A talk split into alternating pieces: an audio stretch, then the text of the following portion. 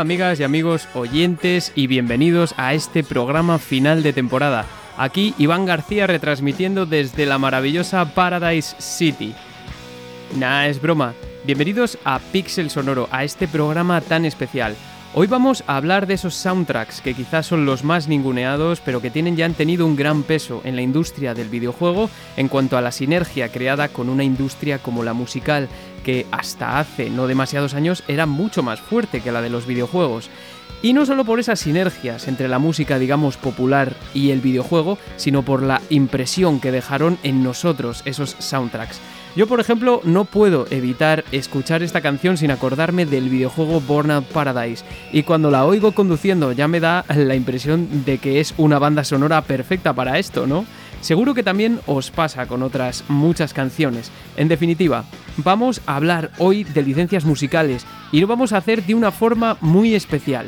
Esto es, construyendo la narrativa del programa con vuestras peticiones y audios.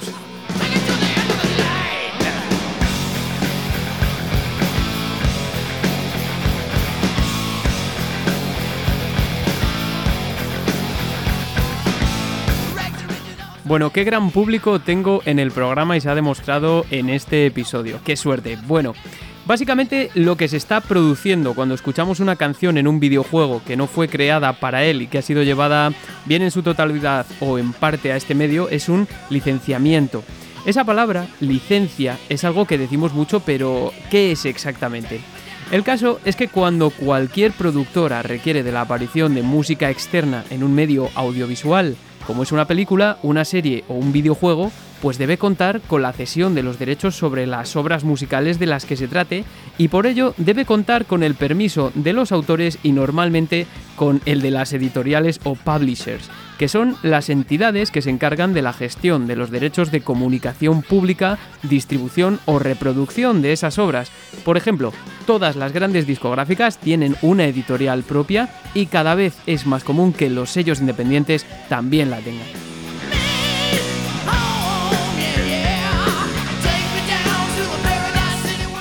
Lo que sucede con este tipo de licencias es que son diferentes a la mera comunicación de la música en un medio como la radio, para lo cual pues también eh, la estación tiene que pagar ya una cantidad en concepto de derechos de autor a la entidad de gestión que se trate. Por ejemplo, en España tenemos SGAE y en Estados Unidos pues una de las más famosas es ASCAP. Pero el problema con la música que se traslada específicamente a obras audiovisuales es que requiere de otro tipo de trato, y aquí hablamos del concepto de la sincronización. Y esto es así porque, a diferencia de cuando una canción suena, por ejemplo, en el fondo de un programa de televisión o de radio de forma ocasional, cuando una obra se sincroniza con un anuncio de televisión o con una serie, o en este caso con un videojuego, sí que puede tenerse en cuenta el número de veces que va a reproducirse esa obra a la hora de fijar, por ejemplo, cantidades económicas en base a royalties, que la desarrolladora tendrá que pagar a la editorial que gestiona los derechos de esa obra, contando siempre además con el consentimiento de sus autores. Esto es impepinable. Esta intermediación entre los productores de los videojuegos y los de música normalmente se realiza contando con figuras como la del llamado supervisor musical, que es básicamente el encargado de seleccionar la música a licenciar que cree conveniente para el juego, y existen agencias dedicadas a esto exclusivamente.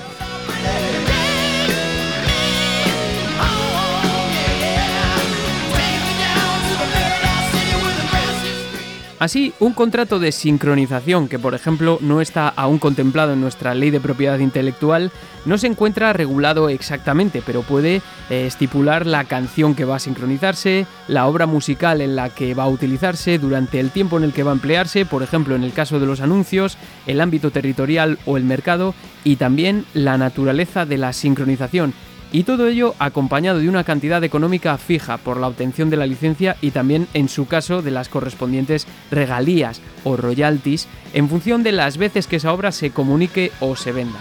Y en este caso pues no tengo ningún contrato en la mano de videojuegos específicamente, pero no hay nada que me haga pensar que el autor o artista que firma un contrato de licencia con una productora de videojuegos perciba a mayores del pago de la licencia un tanto por ciento por juego vendido o distribuido y que además se fije un ámbito temporal en el que esa licencia permanece vigente. Y por eso hay veces que no se pueden hacer remakes de juegos sin renovar licencias musicales, y luego veremos algún ejemplo de esto.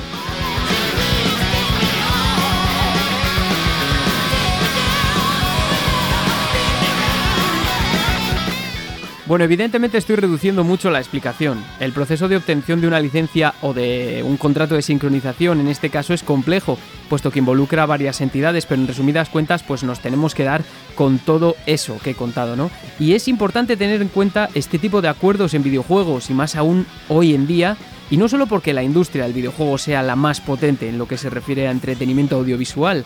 Fijaos, según la web Promoción Musical, que os recomiendo, además de Sympathy for the Lawyer, que son las dos principales fuentes que he empleado, bueno, pues según Promoción Musical, las cifras en dólares que se manejaron en la industria del videojuego en 2018 en Estados Unidos fueron de 35.800 millones de dólares, casi el doble que el cine y la música juntos en el mismo país.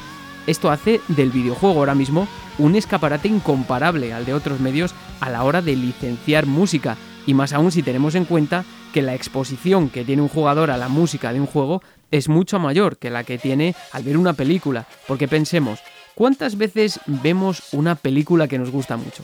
Pues a lo mejor si estás un poco obsesionado, pues la ves varias veces a lo largo de tu vida, decenas de veces quizá, ¿no? Y en cambio, ¿cuántas horas puede jugar la gente a juegos como FIFA, NBA, NBA Live 2K o, GTA? No hay comparación posible, ¿verdad? Y es que me parece muy interesante esta reflexión. La serie GTA, por ejemplo, introdujo ya una radio nutridísima de licencias y marcando distancias con su predecesor a principios de los 2000 con GTA 3 y ya para GTA 5 se contaron con 240 canciones en el lanzamiento, nada más y nada menos. Si tenemos en cuenta la cantidad de, horas que vamos a escuchar las estaciones de GTA, por ejemplo, o lo que lo hacen los jugadores normalmente, podríamos aseverar que estas canciones pueden sustituir perfectamente a cualquier estación de radio real, al menos en nuestro imaginario. Y es que el transcurso del tiempo en títulos anuales como FIFA, que dependen de la música licenciada y a su vez pues es una oportunidad inmejorable para nuevos grupos, creo que este transcurso del tiempo se nota especialmente en la forma en que cambian los géneros que se licencian y refleja los gustos de la gente y también los condiciona.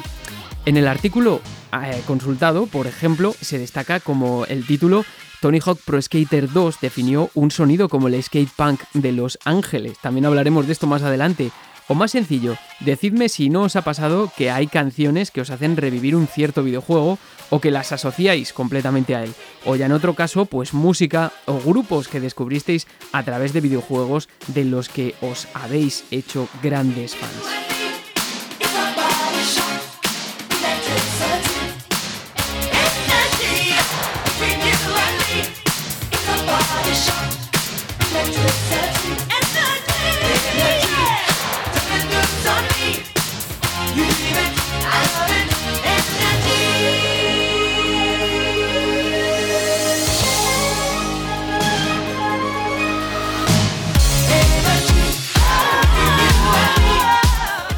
Decir, en resumidas cuentas, que se trata de un fenómeno maravilloso a todos niveles, muy lucrativo artística y económicamente, y por eso teníamos que darle un espacio en Pixel Sonoro, pero esta vez contando también con vosotros.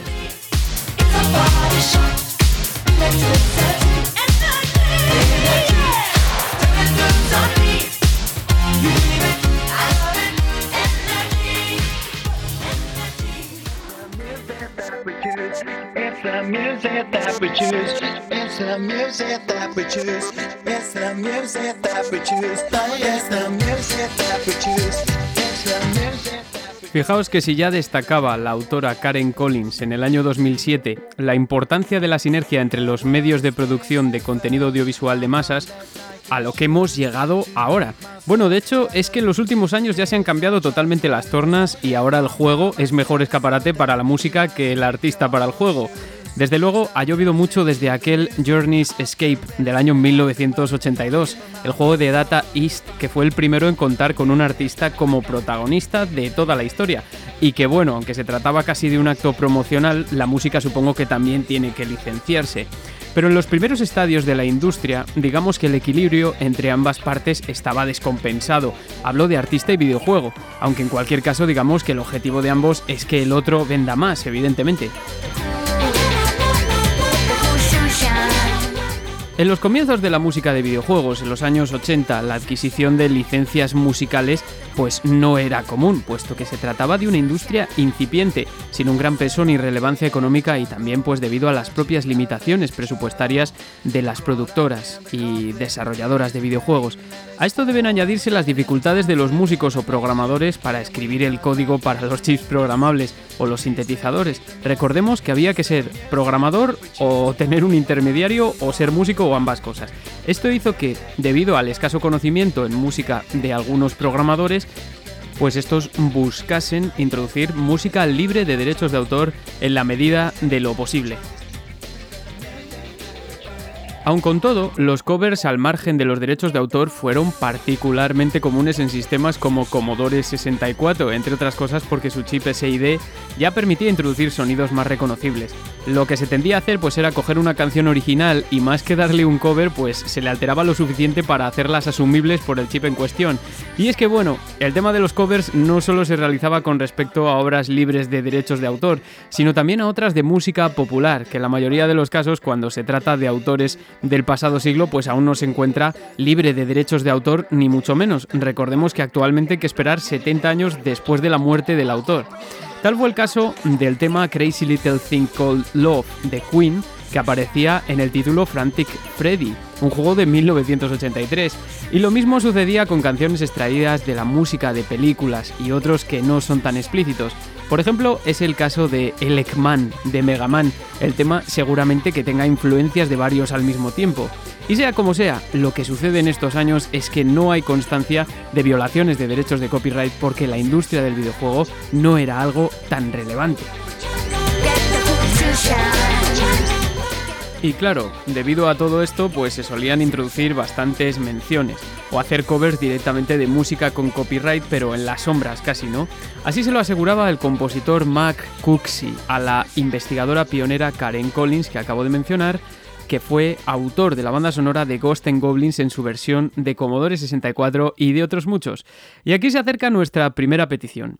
Esto cambiaría con los años, esta situación, y también con el fortalecimiento de la industria, de tal modo que para la llegada de las máquinas de 16 bits a los hogares ya prácticamente no se hacía ningún tipo de cover, y así empezaron a aparecer juegos como Rock and Roll Racing, quizá uno de los primeros juegos que emplearon música licenciada en máquinas de 16 bits, una rara excepción.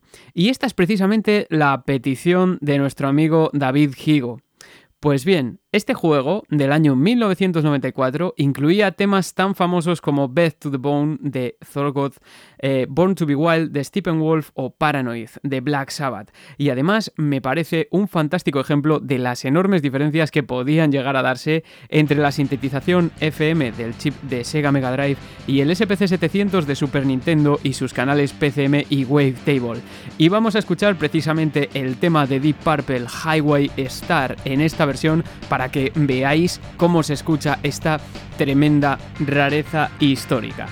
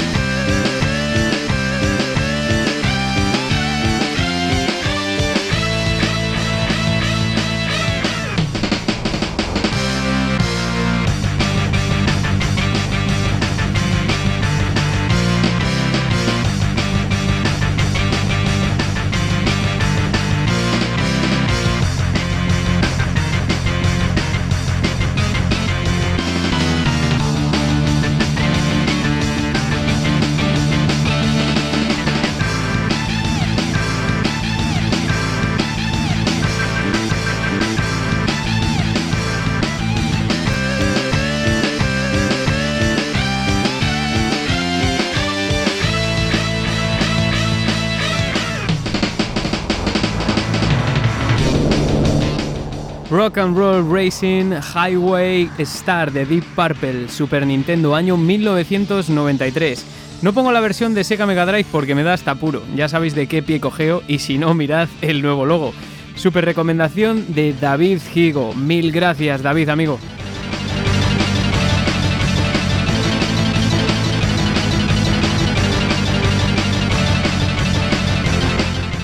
Y bueno, seguimos con esto un poco de fondo. Como es lógico, la explosión de la música licenciada necesitaría de un mejor medio que los chips de síntesis por cuestiones obvias, en tanto que yo creo que lo que más prima en estos casos es poder escuchar el tema en una versión íntegra, ni siquiera si es una versión MIDI. Y es por esto que el empleo de este tipo de licencias se hizo mucho más común a partir de mediados de los 90 con la llegada del Redbook CD. Esto es, con la capacidad de reproducir música pregrabada y comprimida el formato CD que trajo la capacidad de reproducir sonidos pregrabados almacenados en el soporte, hasta 72 minutos de sonido de alta calidad, con 16 bits o 32 bits de resolución en algunos casos y mucho más realistas, claro.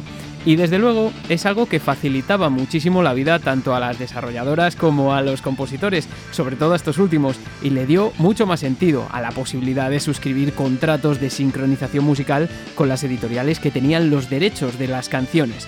Esto independientemente de problemas de almacenaje que seguían existiendo y en parte por esto se tuvieron que desarrollar formatos de compresión como es el MP3.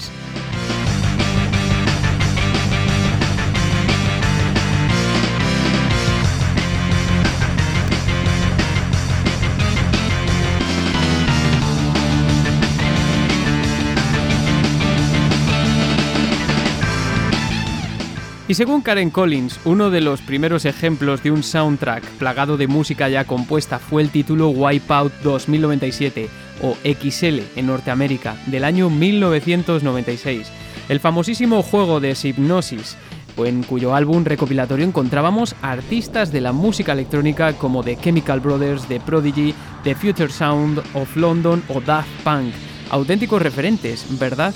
Además, es un disco pues muy de segunda mitad de los 90 con subgéneros de la electrónica como el big beat o el drum and bass que acostumbrábamos a escuchar en multitud de contenido de este tipo.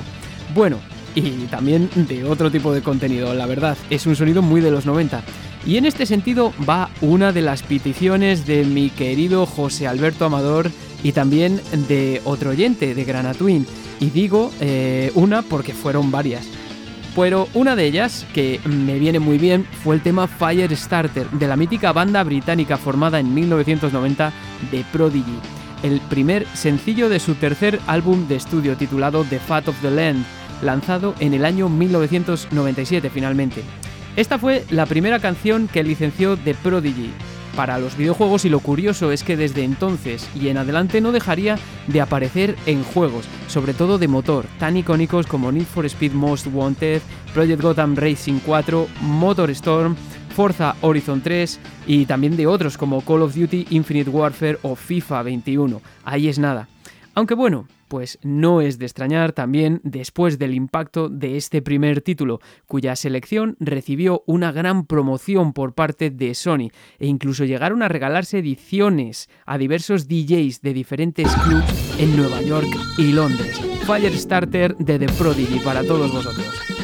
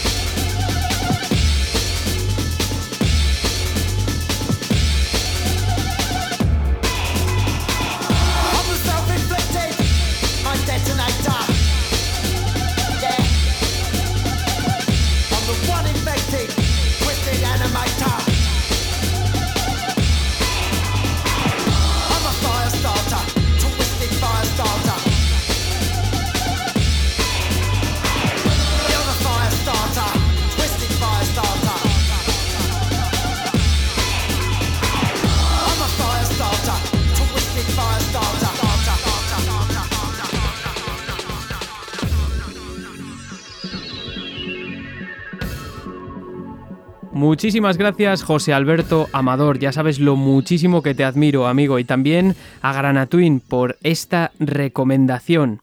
Debo reconocer, siguiendo con nuestro asunto, que ha pasado algo muy significativo, en mi opinión, aquí, y es el considerable número de peticiones que he recibido de un mismo tema, y yo creo que la razón de este caso es doble. Primero por la relevancia social de la canción y también por otro lado del videojuego. Song 2, la mítica canción de los londinenses Blur, los eternos rivales de Oasis, hacía las veces de canción de apertura del primer FIFA que contó con una banda sonora licenciada eso que es tan importante hoy en día en la saga. Yo de verdad que no sabría deciros la cantidad de artistas que he descubierto a través de FIFA y la de horas de ejercicio, que a mí me gusta mucho hacer ejercicio, que habré hecho con esas listas de reproducción.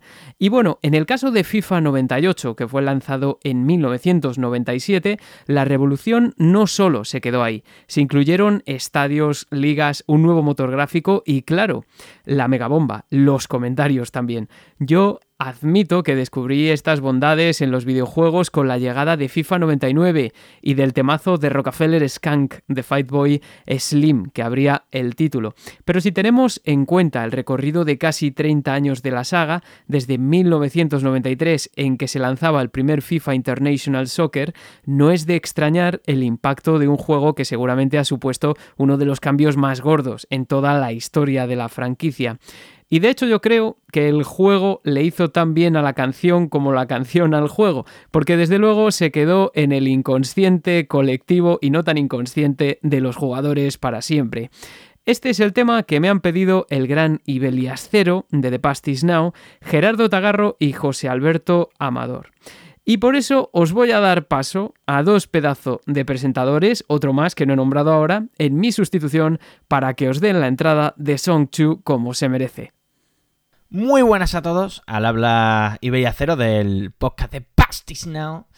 Y si pienso en música licenciada para un videojuego, rápidamente se me viene a la cabeza cosas como Burnout Paradise o el primer Need for Speed Underground. Pero te voy a destacar de la primera de la que tengo memoria.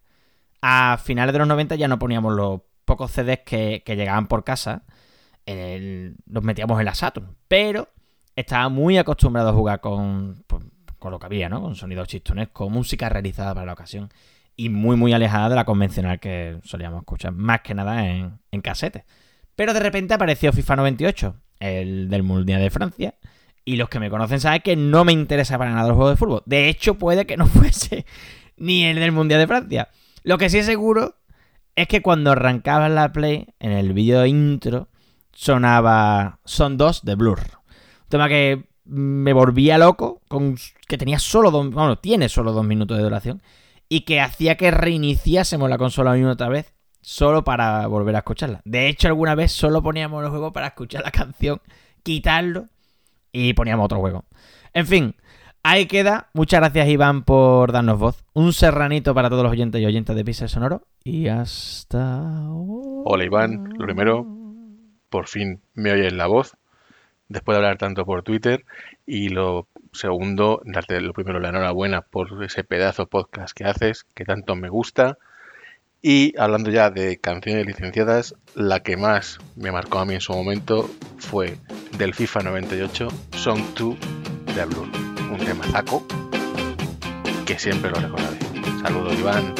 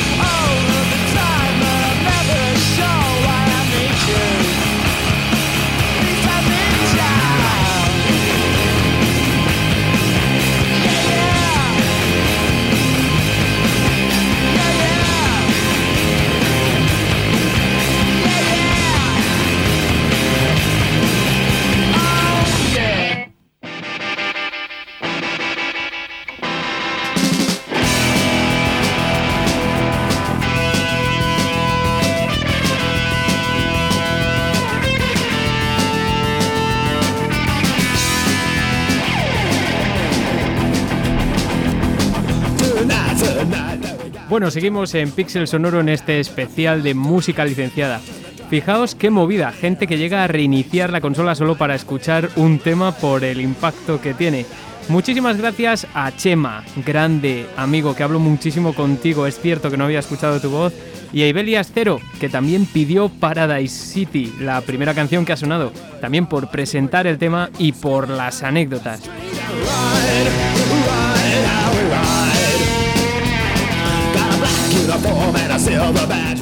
Estamos escuchando a los Death Kennedys y a su tema Police Track.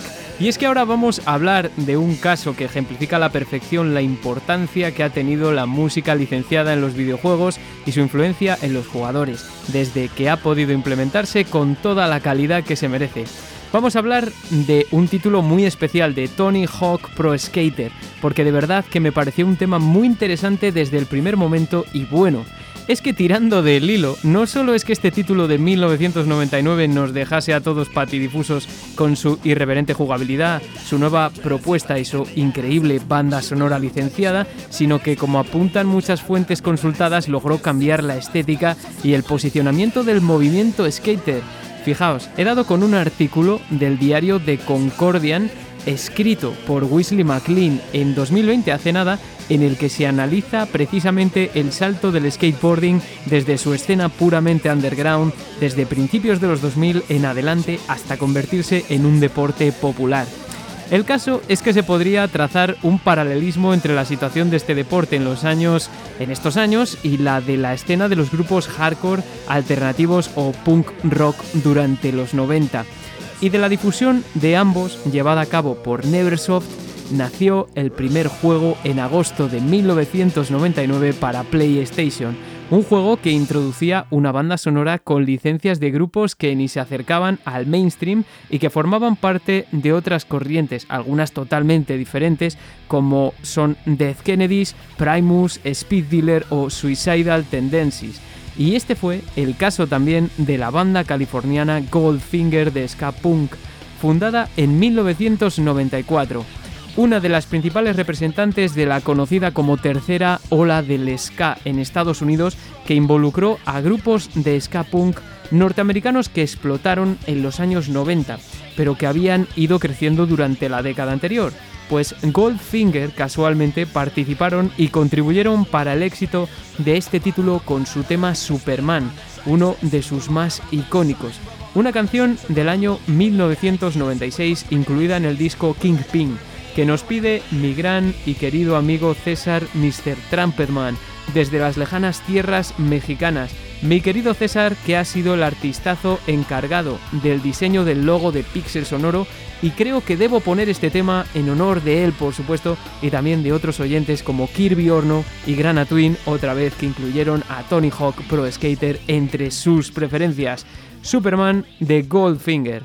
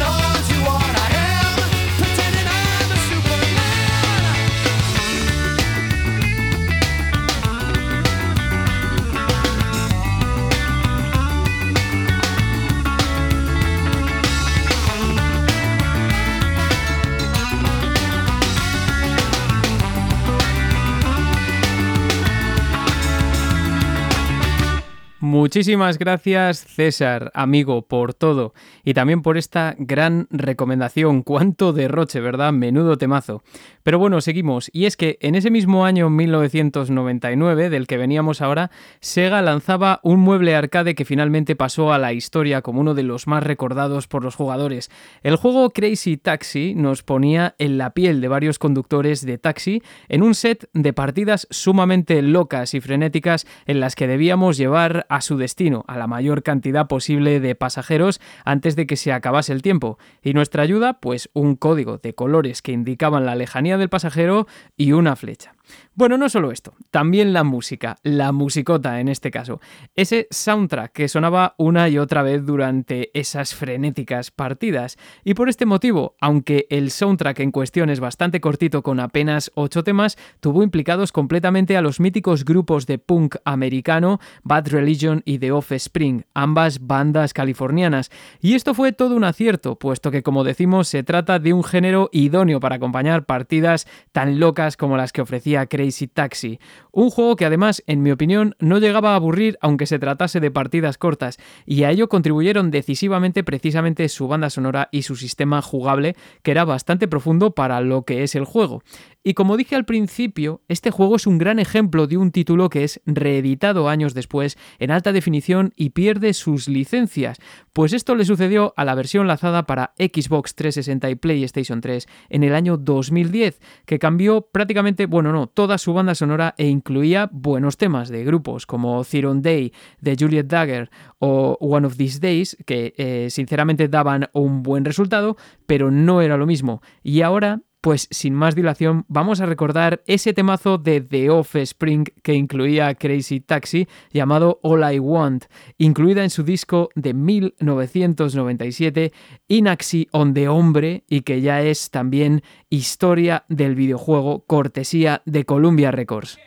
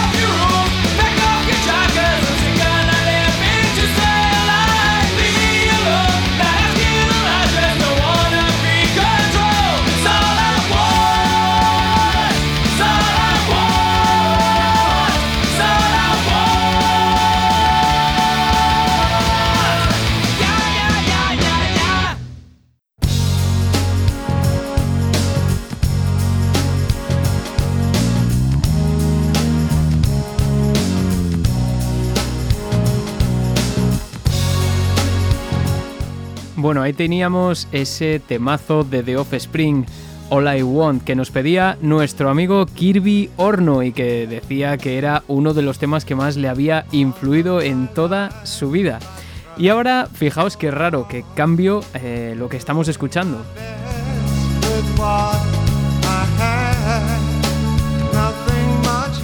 Pues sí, amigas y amigos, estáis escuchando a David Bowie y el tema Thursday's Child del eh, disco Hours. Y es que seguimos todavía en el año 1999, porque vamos a continuar con la historia de un juego francamente interesante. Nos escribe mi amigo, mi compañero Pablo Naop de Megamix Tape podcast que os recomiendo sumamente y que va dedicado eh, un programa para cada canción de un soundtrack que ahora mismo es Sin Megami Tensei 3.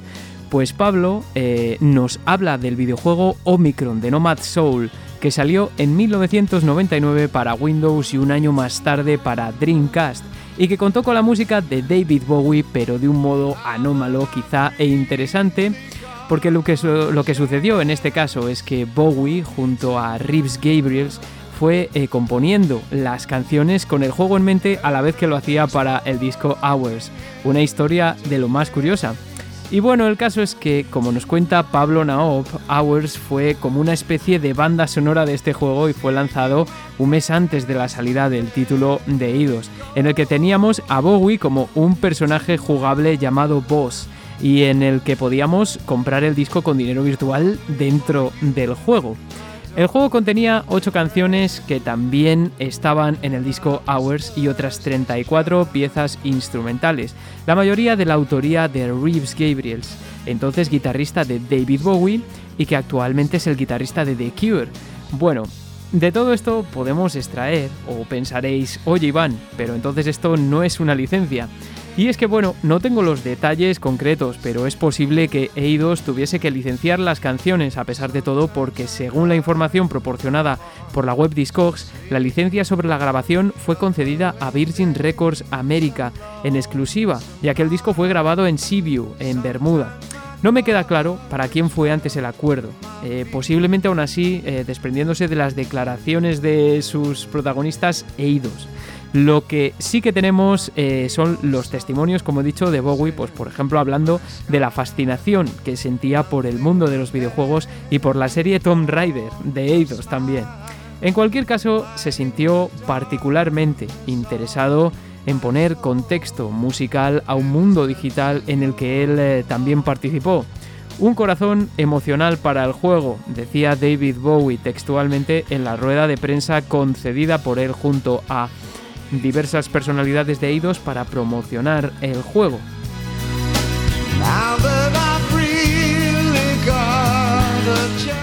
Además, decía Bowie que eh, su principal intención participando en el proyecto era de aparecer en el videojuego de nuevo con 24 años. Eh, una historia fascinante. Muchísimas gracias, Pablo. Eh, lamento no poder aclararte nada, pero es que de verdad que estos datos suelen ser muy confidenciales. Pero muchas gracias por esta magnífica recomendación y vamos ya sin más dilación a escuchar el tema New Angels of Promise en su versión para Omicron de Nomad Soul.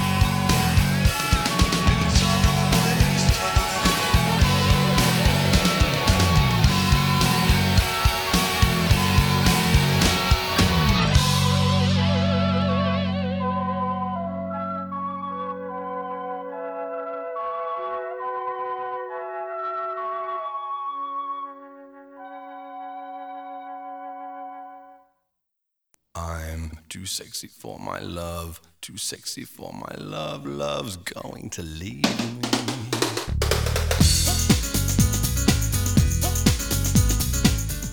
Bueno, menudo cambio, ¿verdad? Y es que nos adentramos ya en la década de los 2000 con este track universalmente reconocible, aunque la canción es de principios de los años 90. Pero I'm Too Sexy de Right Said Fred apareció en el juego Laser Sweet Larry, magna cum laude del año 2004, que seguramente eh, de él os acordéis muchos. La franquicia de aventuras gráficas eróticas de Sierra, que tiene tal antigüedad que nos tenemos que remontar a 1987, aunque algunos la conocimos a través del título de 2004 para PlayStation 2, o al menos ese es mi caso. Y bueno, en el soundtrack de este título encontramos artistas de la talla de Motley Crue o Sister Sledge de hecho, yo casi hubiera preferido poner a estas últimas, pero esto ha sido una petición de mi querido Tony Tramontana y con esta canción nos adentramos en los años 2000.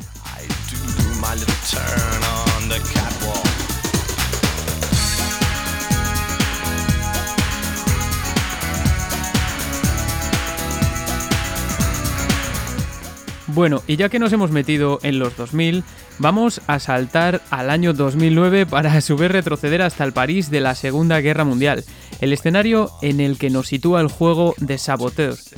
Y allí nos vamos de la mano de nuestro amigo Darko Takashi, que ha seleccionado una canción muy especial y es nada menos que Caravan de Ella Fitzgerald, que apareció en la banda sonora del juego de Pandemic Studios, junto a otros artistas y compositores como Nina Simone o Steve Martin, algunos más modernos que otros y muchos ya actuales.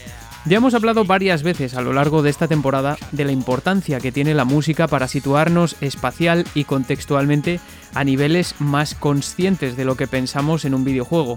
Esto lo hemos visto con temas de jazz en multitud de ocasiones, tal y como sucedía en juegos de la saga Fallout y también en Bioshock, por muy distópico que sea el escenario, ¿no? Es decir, que tú escuchas una música que a ti te remite a ese tiempo, aunque no sea exactamente de ese tiempo, ¿no? Os recomiendo acudir a estos dos programas porque fijo que si no los habéis escuchado aún, descubriréis cosas que os gustarán y que no habéis pensado. Es fascinante el uso de determinada música.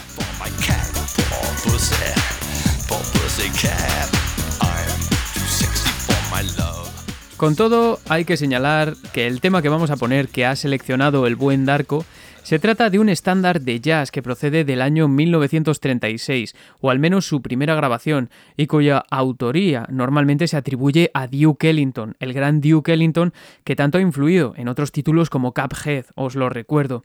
Seguramente una de las figuras más importantes del jazz, pero en este caso parece que si no fue el autor completamente, gran parte de ella fue compuesta por un trombonista puertorriqueño llamado Juan Tizol, quien se había unido a la orquesta de Duke Ellington en el Cotton Club allá por 1929.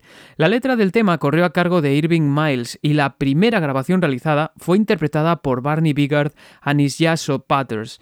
Hay multitud de caravans desde entonces. Duke Ellington grabó la suya mismamente unos pocos meses después, y de hecho la versión que nos ha pedido Darko Takashi es del año 1957, de un álbum titulado Ella Fitzgerald Sings the Duke Ellington Songbook, que la vocalista reina del scat grabó junto a Duke Ellington y su orquesta, y que fue publicado por Verve Records.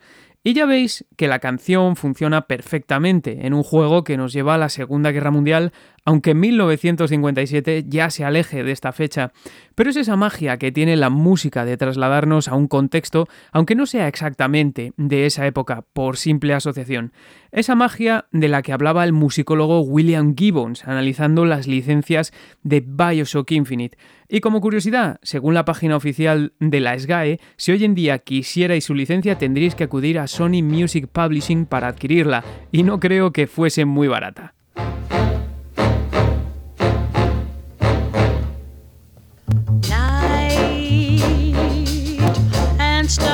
Above that shine so bright. The mystery of their fading light that shines upon our caravan. Sleep upon my shoulder as we creep across the sand so I may keep this memory of our caravan.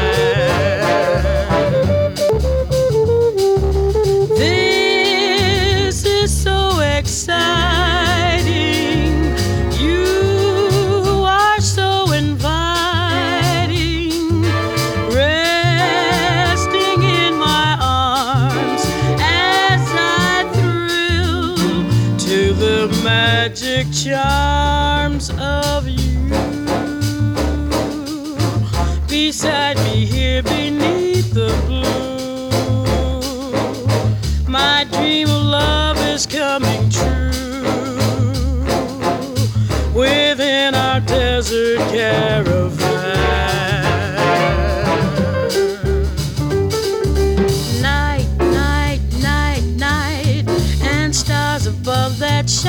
So bright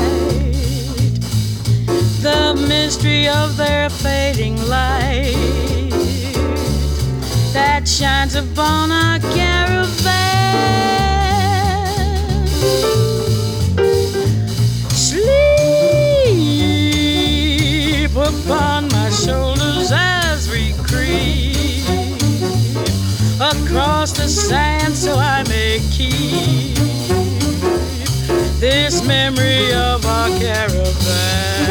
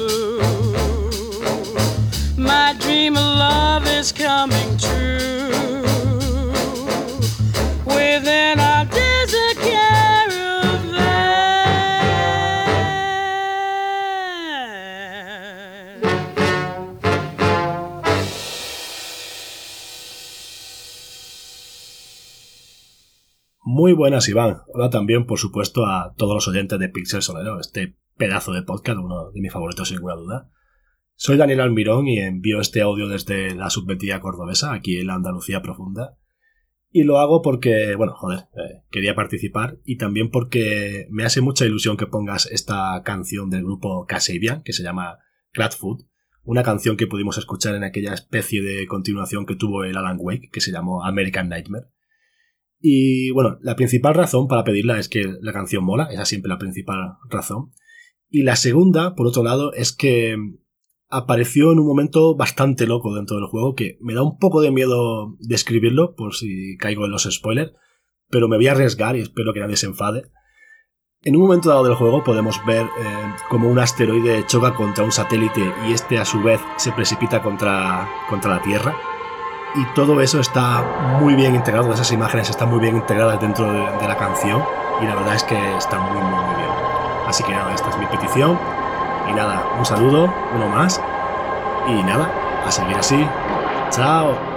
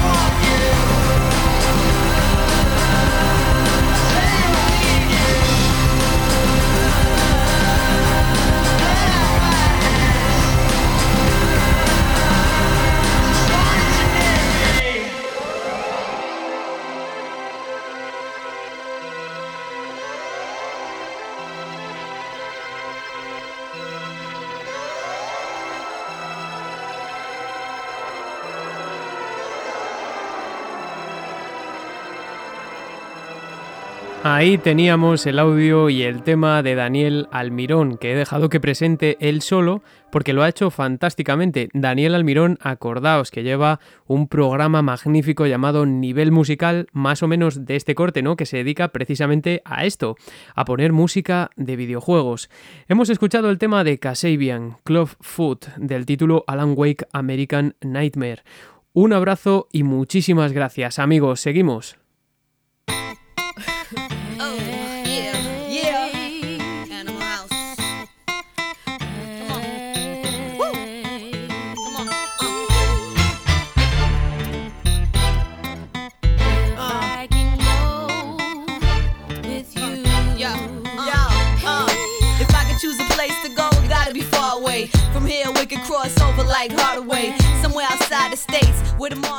Y bueno, lo que tenemos ahora de fondo es un tema titulado If I Could Go, de Angie Martínez, Lil Mo y Sacario, que apareció en el soundtrack de NBA Live 2003.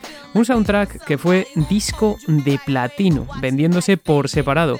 Un auténtico fenómeno. Y es que me resulta fascinante pensar en la sinergia tan particular que se crea entre la música popular y los videojuegos cuando nos encontramos con este tipo de soundtracks, hasta el punto en el que te van creando un imaginario musical sobre un género o un deporte entero.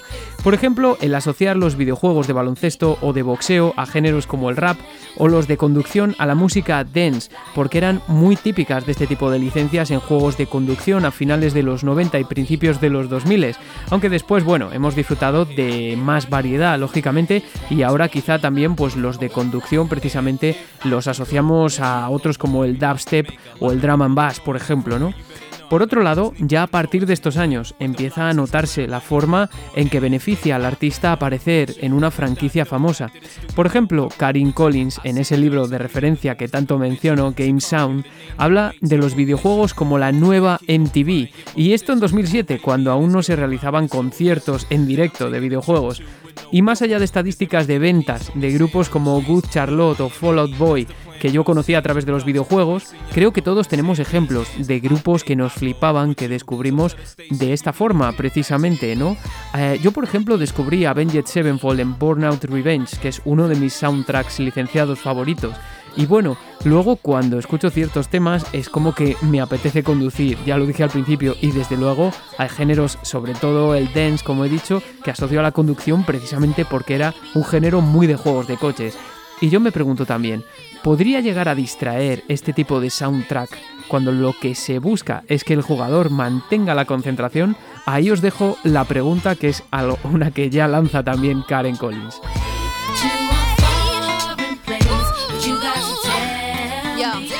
Y de juegos de coches va nuestra siguiente petición. Y qué raro que no había aparecido nada aún sobre Need for Speed, ¿verdad? Hay muchas sagas de conducción, pero yo creo que es raro que si hablamos de licencias no aparezca Need for Speed. Ahora mismo pues me estoy acordando, por ejemplo, del título Underground de 2003, en el que aparecían artistas como Rancid, Rob Zombie o Yankee XL. Pero ahora, con nuestras peticiones, vamos al año 2012 y a Need for Speed Most Wanted, a petición de otro de nuestros oyentes más habituales, Forever Jugón, quien nos dice que en Pixel Sonoro debería sonar el tema Butterflies and Hurricanes, de nada menos que Muse, uno de los temas principales del título, aunque la canción es del año 2004. Y nosotros cumplimos porque nos encanta el tema y Absolution, el álbum en el que se encuentra incluida.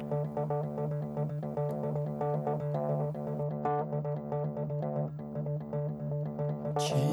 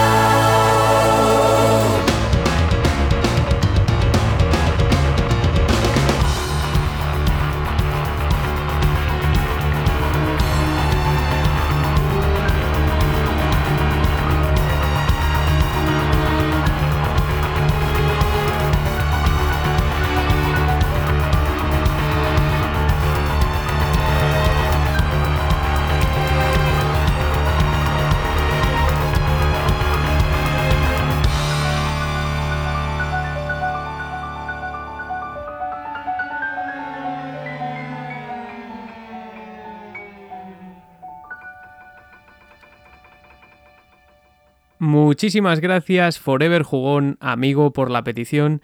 Y claro, ya nos estamos encaminando un poco hacia el final del programa y aún hay una saga que no ha aparecido. Esta vez también, ¿no? Antes con Need for Speed y ahora con otra. Vale, es cierto que podrían haber aparecido muchas, pero hay una que es muy gorda. Hasta ahora la mayoría de los soundtracks que hemos comentado son de música extradiegética, la mayoría, ¿no? O no diegética, es decir, de música que suena en los menús o de fondo durante el gameplay sin que la oigan los personajes, si es que los hay. Pero en lo que se refiere a la música diegética, la que oyen los personajes, hay una saga que ha marcado época con sus selecciones musicales para sus estaciones de radio, y esa es, sí, Grand Theft Auto. No hay más que tener en cuenta, como decíamos al principio, la enorme variedad y cantidad de temas que se trataron de ofrecer desde ya la salida de GTA 3 en el año 2001. Y es que este título contaba con la friolera de 10 estaciones disponibles, un gran salto frente a GTA 2, que es cierto que tenía una estación más, pero apenas música licenciada. Estas incluían una gran cantidad de temas licenciados, libres de copyright también, como los de música clásica, o sea, esas dos opciones, y con artistas dedicados también a incluir canciones en las estaciones y otras secciones de los juegos como Craig Conner o Stuart Ross. De hecho, tenemos una pequeña petición que nos hacía llegar medio en broma nuestro amigo de The Project Mako, eh, de un tema incluido en la estación Radio Espantoso de Vice City, que todos recordamos por su pegadizo estribillo.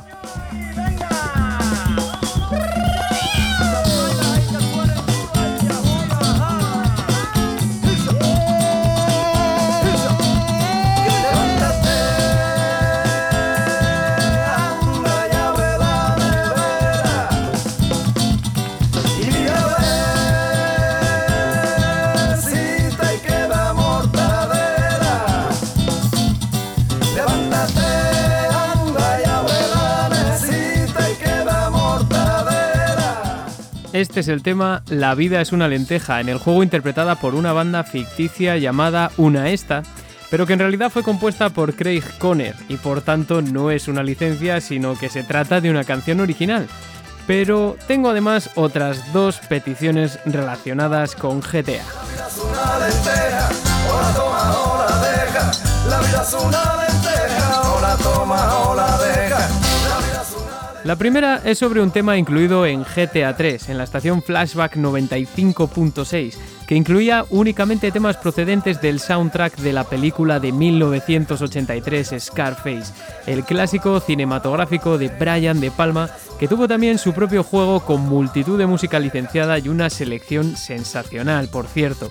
Y es que Gerardo Tagarro pide el tema Rush Rush, uno de los más conocidos de la banda sonora de Scarface, El precio del poder en España, que a mí me lleva ya directamente a ese mítico Puff Babylon, cuya autoría corresponde a Giorgio Moroder, como toda la banda sonora, y cuya interpretación corre a cargo de la cantante Deborah Harry, más conocida por ser la vocalista de la mítica banda Blondie y que también es coautora del tema Rush Rush.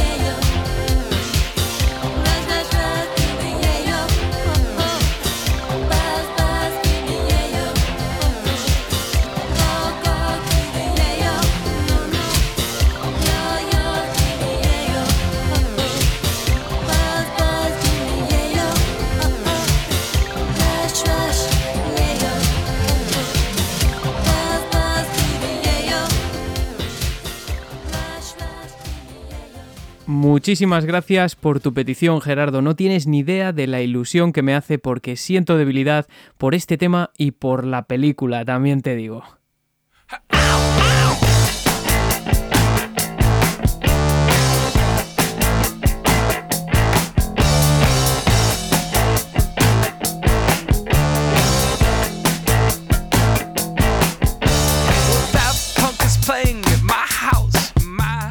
Bueno, y fijaos qué gran importancia ha tenido la música de las estaciones en esa gigante franquicia que es GTA, que con GTA V han llegado a incluirse hasta 22 estaciones, con esa poderosísima herramienta que es GTA Online de radio y según ediciones y después de haber tenido 15 de lanzamiento, con 240 temas radiados de lanzamiento y claro, el número ha ido agrandándose. O sea, una cosa increíble, con una gran variedad de géneros y épocas, por supuesto. Imaginaos cuánto ha tenido que ser la inversión de Rockstar en licencias, que bueno, es siempre algo incierto teniendo en cuenta que las licencias dependen de la música que vaya a emplearse, de la entidad del título, del publisher, de, muchas cosas, ¿no? Pero aún así algo abrumador. Y hemos hablado largo y tendido del efecto de la música en el juego y viceversa, pero a lo mejor también cabría preguntarse a estas alturas de programa si puede el juego intervenir en la semiótica de la canción y cambiar su significado para un jugador si esta suena mientras robamos un banco, por ejemplo, ¿no? Esto es lo que se preguntaba también el investigador Rick Altman, y es algo que yo os dejo ahí simplemente, ¿no? Eh, pero cabe preguntárselo más aún, o cómo se habrá alojado esa música en el inconsciente de los más de 150 millones de jugadores que potencialmente ha tenido el juego, porque esas son sus ventas desde que fuera lanzado en el año 2013. Y amigas y amigos, quiero introducir una petición muy muy especial para mí, de mi compañero, amigo, de todo un premio al podcaster del año y director del magnífico podcast Arqueología Nintendo, con el que tan identificado me siento y que nos dice lo siguiente. Muy buenas a todos y a todas, soy Eneco, la voz detrás del podcast Arqueología Nintendo. Lo primero de todo que quería hacer es eh, felicitarte, Iván, por este pedazo de podcast que has montado, todo un ejemplo de trabajo, todo un ejemplo de amor por los videojuegos y de amor por la música. La verdad que es un placer escucharte, es un placer eh, ver cómo disfrutas cada capítulo, porque se nota que disfrutas haciéndolo y contándonos todo lo que nos cuentas, y por eso, pues cada entrega pues es una masterclass, es una cátedra de, por un lado, cómo tiene que hacerse un podcast, y por otro lado, una cátedra de, de música. Vamos, que yo aprendo muchísimo contigo. Vale, hablando de lo que, de lo que en principio va el programa de hoy, pues eh, si hablamos de música licenciada, mm, a mí me gustaría destacar una de mis canciones favoritas de uno de mis grupos favoritos, y es I Wouldn't Want to Be Like You, de Alan Parsons Project, que aparece en el Grand Theft Auto 5, aparece más concretamente en la emisora de radio Los Santos Rock Radio. Así que bueno, esa es mi elección para este programa. Y por otro lado, mm, ya que también está un poquito relacionado con música licenciada, pero bueno, de manera tangencial, me gustaría preguntarte tu opinión acerca de esos rumores que existen en la red acerca de, bueno, que rodean el juego Mother 2 o Earthbound. Estos rumores dicen que el principal compositor de la banda sonora, que es Hirokazu Tanaka, utilizó muchos samples de canciones muy míticas, como por ejemplo Deirdre de los Beach Boys, o All You Need Is Love, o eh, Sgt. Pepper's Lonely Heart Club Band de, los Beatles, o Give Peace a Chance de, John Lennon. Bueno, pues que utilizó eh, diferentes samples de diferentes canciones para utilizarlos en la banda sonora de Mother 2 o de Herbound. Me gustaría saber cuál es tu opinión, porque además estando Hirokazu Tanaka por detrás, con lo inventivo que es el tío, no sé. Bueno, lo dicho, felicidades por el podcast y espero que sigas así durante muchos capítulos más.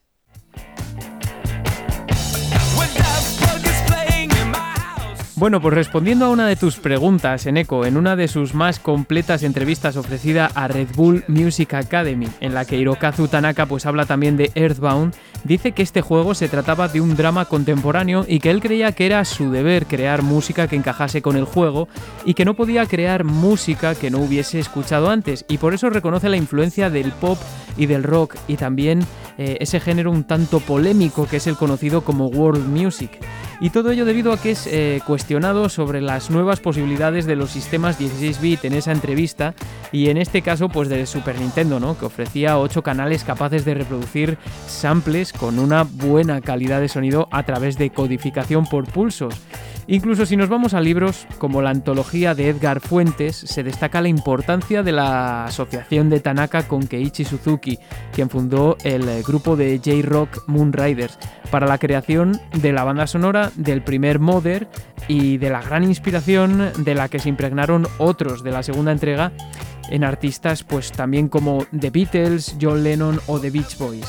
Además que Hirokazu Tanaka pues siempre se había interesado mucho en géneros como el rock o el jazz y eh, por el año en el que nació, en 1957, también se desprende que vivió en Japón en una época en la que pegó muy fuerte el pop rock británico y más tarde el jazz fusión, como ya vimos en el episodio dedicado al maestro Koichi Sugiyama y también en el, eh, en el dedicado a la música de SNK. Por lo que, en fin, yo creo que más que rumores está más que reconocido. En Echo se refiere a pedazos de la banda sonora de Earthbound o Mother 2 que sin duda para mí son samples directos de canciones que para él fueron muy inspiradoras pero que no podía ni seguramente quería coberear en el juego. Por ejemplo, fijaos en este pedazo del tema Sage Pepper's Lonely Hearts Club Band y el posterior track Megaton Walk de Mother 2.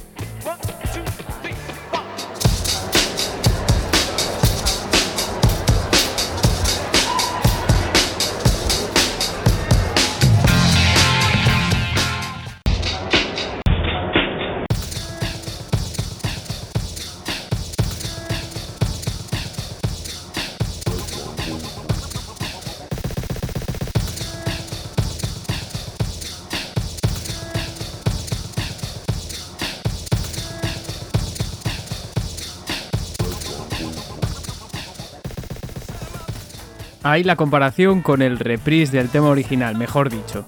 Entonces, si tenemos las herramientas adecuadas y un soundtrack que es en parte pues muy experimental, pues se dan estas condiciones. Pero es que además se amplió a estos artistas que dicen Echo y también a muchos más, por lo visto. Hay portales como Who Sampled o Rate Your Music que los enumeran y bueno, la lista es grande. Aruomi Osono del disco Video Game Music de 1984, Chuck Berry, The Doors, The Who y muchos más. Es que de hecho yo creo que ese fue precisamente su enfoque estético, entonces de rumores nada. Y parece ser eh, que hay algunos por identificar. Esta es mi opinión. Si me preguntas por esto, yo creo que es algo que es como un secreto a voces, pero que bueno, en fin. Sea como sea, el, tema de los samples y de su dudoso posicionamiento en lo que se refiere a las infracciones del copyright es algo que hoy en día está muy en boga, lo ha estado las últimas dos décadas yo creo, porque es evidente que se puede hacer un sample con suma facilidad, más hoy en día. Y ha habido pues muchos litigios a causa del tema del sampleo. A esto hay que sumarle la poca información que encontramos en leyes como nuestra ley de propiedad intelectual al respecto. Ya vimos que para que algo se considere plagio pues debe suponer una toma sustancial de la propiedad ajena y que además tiene que crear potencialmente o se valora que cree un perjuicio en su autor. Y un sample, pues en teoría no lo parece. Y más si está tan escondido como estos, que es evidente, pero tampoco es que sea una cosa flagrante. Y ya digo, pues es un tema complejo ese. Y también, pues bueno, tenemos que tener en cuenta el recelo que siempre ha guardado Nintendo con sus IPs y con respecto a las de otros para darnos cuenta de la importancia que tiene el no infringir los derechos de autor a estos niveles. Amigo Neko, felicidades, muchísimas felicidades por tu premio. Y tengo el honor de cerrar esta ronda de peticiones, este programa, con el maravilloso tema I Wouldn't Want to Be Like You de la banda de rock progresivo británica de Alan Parsons Project. Mítica que en el juego podemos escuchar sintonizando, como tú has dicho, los Santos Rock Radio, o bien poniéndonos el álbum de estudio también de 1977, I Robot, que fue lanzado por el sello Arista. Aunque te digo, Eco, que si quisieras licenciar esta canción para Arqueología Nintendo, tendrás que ajustar cuentas con Universal Music, amigo. Muchas gracias.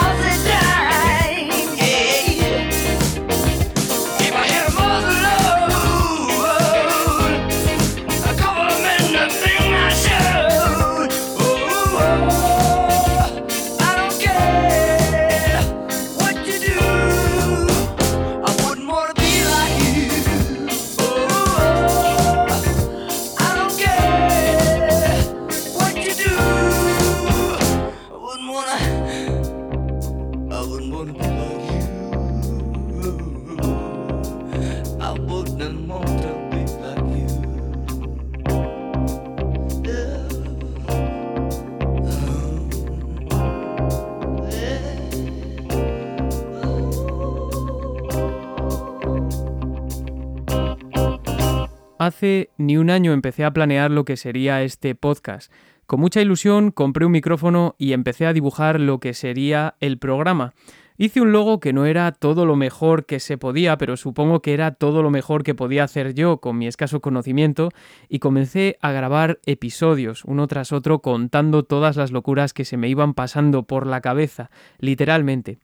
Todo por el amor y la pasión que siento por la música y por esta industria a la que cada vez tengo menos tiempo para dedicar como jugador, lamentablemente. Después de un año casi he tenido la suerte, que siempre digo, de conocer gente maravillosa, compañeros del medio que me abrieron sus puertas sin importar que yo fuera nuevo o que mi logo no molase tanto como el de otros. Gente de todas partes del mundo también que le dieron una oportunidad al podcast aun teniendo en cuenta que quizás su aspecto no era todo lo atractivo que debiese. Ya en el segundo episodio aparecieron unos tales amigos de Modo 7 Podcast comentando ese capítulo tan especulativo que fue el de Street Fighter 2. Y poco más adelante, los queridos, mis queridos compañeros y amigos de Estamos al Mando me invitaron a hablar de música sin conocerme y lo mismo casi con Eneco, que un día me reservó un espacio para ese templo en el que tan pocos han logrado penetrar que es Arqueología Nintendo. Y algo similar sucedió con Sin pelos en los beats, que es todo un Evox Originals lleno de buena gente, que son tan buena gente como polémicos y eso es decir mucho. Y a partir de aquí, pues muchos otros por el camino, programas y oyentes, algunos han aparecido aquí, que me contactan normalmente, que hemos creado vínculos, con los que he tenido la ocasión también de compartir hasta nominación a premios, como es el caso de Julio de Cup Mode o de Gustavo de Una Vida de Juegos. Mirad, la semana pasada este programa, como muchos sabéis, recibía el reconocimiento al podcast Revelación concedido por los compañeros de Game Elch.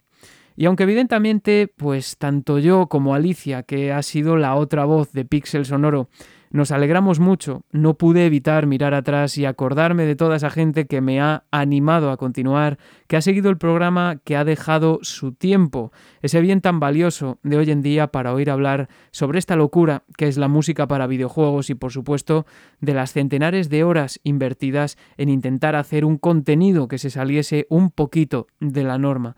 Ahora, un año más tarde, no puedo hacer más que agradecerles a ellos, a todos vosotros, que habéis llegado hasta aquí, da igual cuánto seáis, que hayáis dejado un pedacito de vuestro tiempo para poneros píxel sonoro.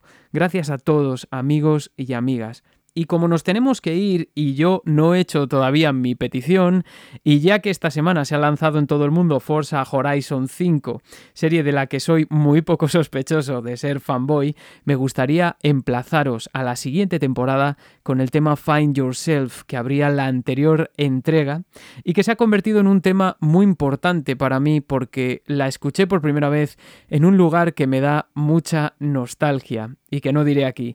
Ese poder de la música, ¿no? De activar mecanismos psicológicos que le dan un sentido humano propiamente dicho. Ya sabéis que estamos en Evox, en Spotify, en Podnation, en Pocketcast y en Amazon Music y que en Evox, Twitter y Facebook podéis comentarnos experiencias con música licenciada, a qué os recuerda y por qué las tenéis, ¿no? Muchas gracias de nuevo a todos y todas por haber ido a todas partes siempre con música. Nos vemos en la segunda temporada.